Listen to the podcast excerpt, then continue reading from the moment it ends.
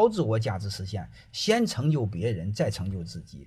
先成就别人，再成就，他不就是个因果顺序吗？各位，我问你一句话：医生给很多人看病不要钱，真正吃亏的是病人还是医生？都不吃亏呀。你们想象是不是？病人看老病之后，穷人你不给他要钱，你们一定要知道是穷人最富裕的是时间呀。你不要他钱，他 不天天给你做广告吗？所以你会发现，你所有的利他背后都是利己，这个道理我还不明白吗？